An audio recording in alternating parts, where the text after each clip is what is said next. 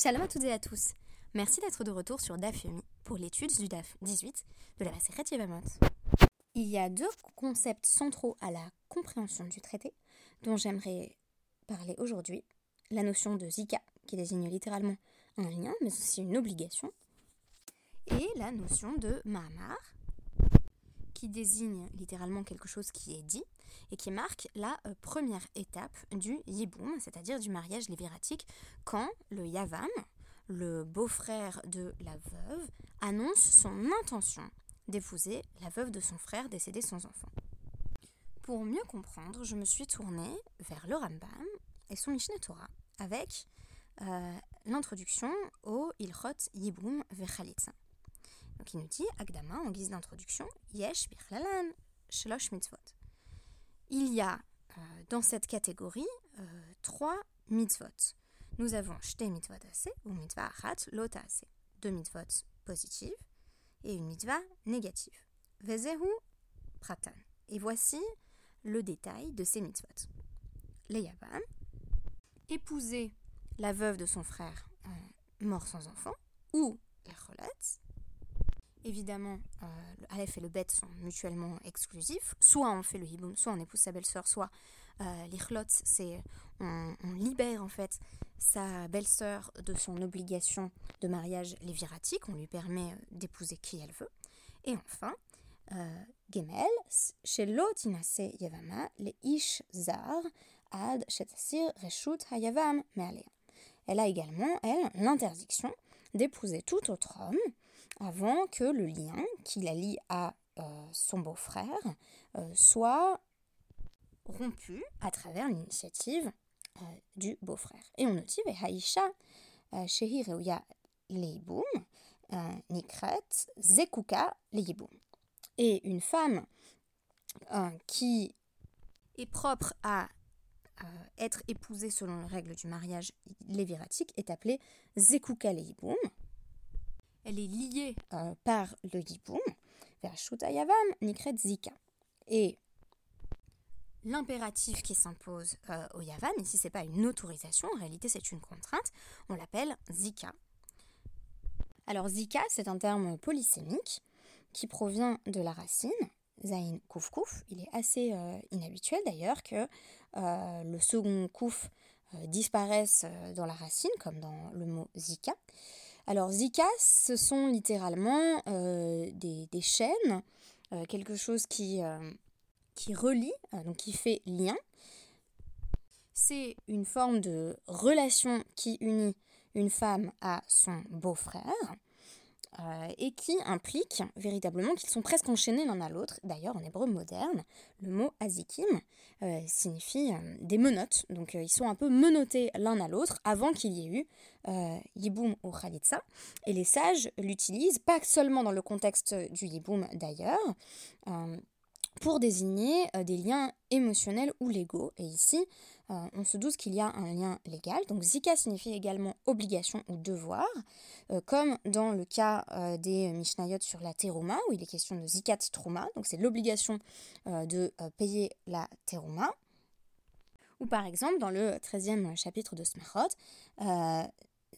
Zikat Shmirato Alav désigne la responsabilité de surveiller un cadavre Zika peut par ailleurs également désigner un engagement ou tout simplement une restriction légale, comme dans Sanhedrin 50b où il est question de Zikat à Baal, qui désigne déjà euh, des liens maritaux et une forme euh, d'engagement à se marier.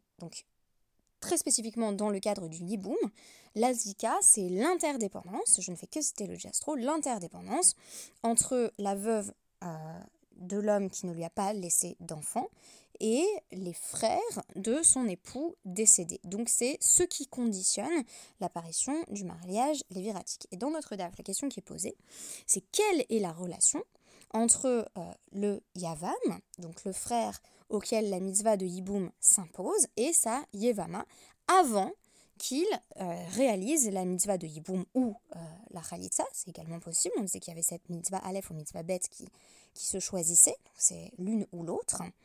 Euh, La question qui est posée à travers le DAF, c'est est-ce qu'il serait possible, par exemple, si la Yevama décède elle aussi, donc euh, sa belle-sœur euh, décède, est-ce qu'on considère qu'il a été lié à elle comme s'il y avait vraiment eu mariage léviratique, comme si on avait poursuivi la démarche jusqu'à son terme, auquel cas il n'a plus le droit d'épouser de personnes de sa famille. Donc la question qui va être beaucoup posée dans la Gemara, c'est la question de, la mère et de la sœur. Donc on nous dit pour la sœur, il n'y a, pas de problème, et il va y avoir une marque loquette. Est-ce que le beau-frère peut épouser la mère ou la sœur de la Yevama, qui en réalité n'est jamais devenue sa femme, sachant que s'il avait bien épousé sa Yevama, s'il avait donc euh, fait le mariage léviratique, eh bien il serait évident qu'il ne peut désormais plus épouser euh, sa mère ou sa sœur, même après sa mort. C'est là que la Gemara va faire apparaître la notion de zika pour désigner un lien fort entre Yavam et Yevama, même en l'absence de mariage euh, concret.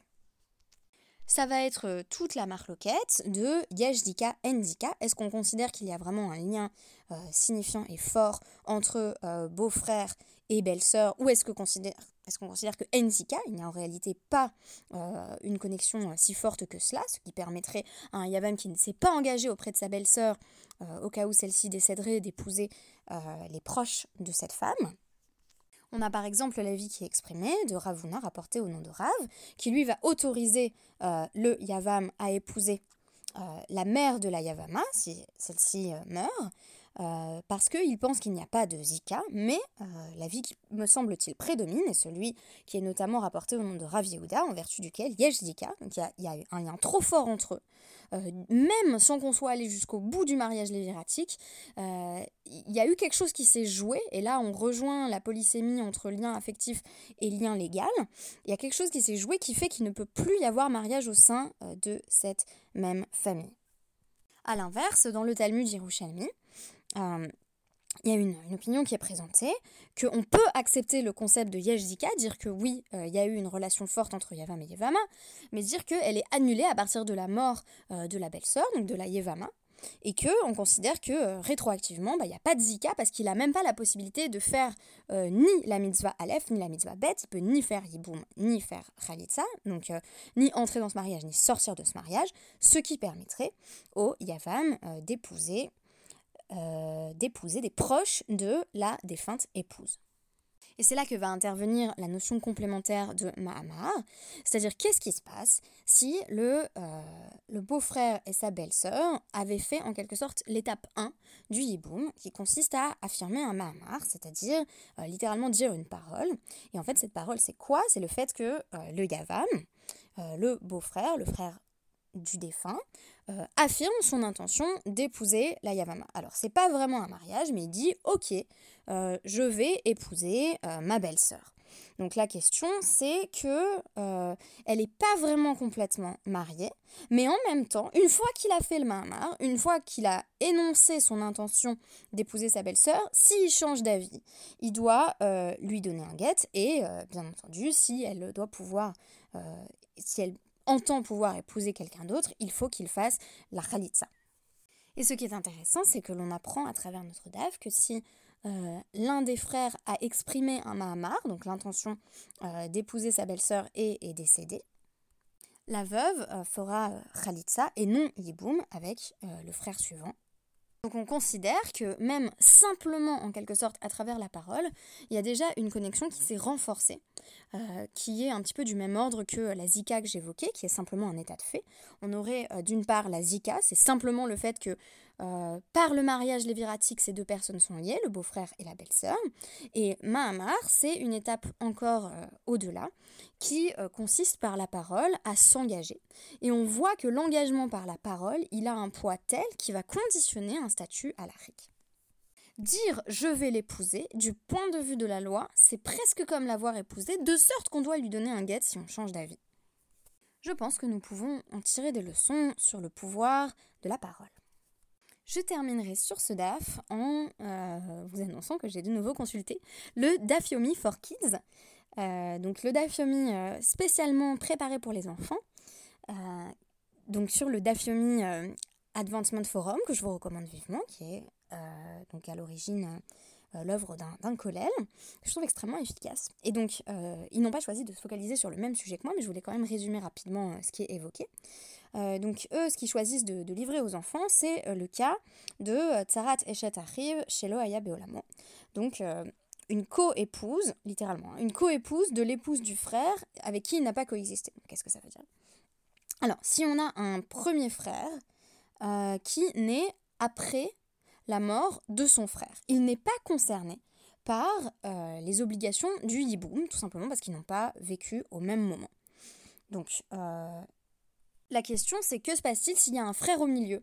Par exemple, Réhouven est mort, euh, donc c'était le, frère aîné, on va dire, et, Lévi est né après la mort de Réhouven, mais il a vécu en même temps que euh, Shimon. Donc à la mort de Réhouven, Shimon a fait euh, Yiboum avec l'épouse de son frère Réhouven, et Shimon et Lévi, eux, ont vécu au même pas au même moment, mais ont été en vie pendant la même période. Voici que Shimon meurt. Lévi ne peut désormais pas épouser l'épouse de Shimon, qu'on va appeler euh, Léa, parce que Shimon a aussi dû épouser l'ancienne épouse de Réhouven par Yiboum. Donc Shimon a deux épouses, on est d'accord, l'ancienne épouse de son frère, qu'il a épousée en Yiboum, et sa propre épouse. Et donc Lévi, sous prétexte qu'il ne peut pas épouser l'ancienne épouse de Réhouven parce qu'il n'y a pas de mitzvah de, de Yiboum du tout, euh, parce que il n'a pas vécu en même temps que son frère, donc on ne peut pas être concerné par une obligation si on n'est même pas né, eh bien il ne peut pas non plus épouser celle que normalement il devrait épouser en Yiboum, à savoir Léa, la femme de Shimon, euh, qui, était, euh, qui était sa femme, vraisemblablement avant même le Yiboum avec la femme de son frère. Alors c'est aussi un aspect intéressant du DAF, et à chaque fois, il termine le Dafyomi for Kids par a midot moment. Donc, euh, comment euh, transcrire euh, ça dans notre vie quotidienne Au sujet du Mahamar, j'évoquais le pouvoir de la parole, la parole qui engage, qui crée un statut à la quand bien même on n'est pas encore allé jusqu'à l'étape du mariage. Ici, ils vont choisir un autre angle qui est celui du partage d'un destin et qui est le fait que s'associer à quelqu'un, c'est véritablement euh, partager sa destinée. Donc euh, l'exemple qui est donné, euh, c'est celui d'une personne qui va s'associer pour quelque entreprise commerciale à une autre personne. Et son ami lui répond, c'est un sadique, c'est sûr que ça va bien marcher ce que vous êtes en train d'entreprendre. Et donc la réponse de l'associé, c'est bah, qu'est-ce qui te fait dire ça? Et à ce moment-là, ils disent, bah, l'association fait qu'on partage le même destin. C'est exactement euh, comme le cas de la tsara, donc le fait d'être la co-épouse de quelqu'un, fait qu'on partage un même destin. Alors, c'est assez intéressant parce que j'ai l'impression que c'est l'un des seuls cas où on peut dire effectivement que euh, du fait d'être la co-épouse de quelqu'un, si l'une des co-épouses est interdite au Yavam, alors l'autre l'est aussi. Donc ça c'est en vertu euh, de la halakha qui est comme Bet, qui est comme pardon. j'ai eu l'occasion de l'évoquer.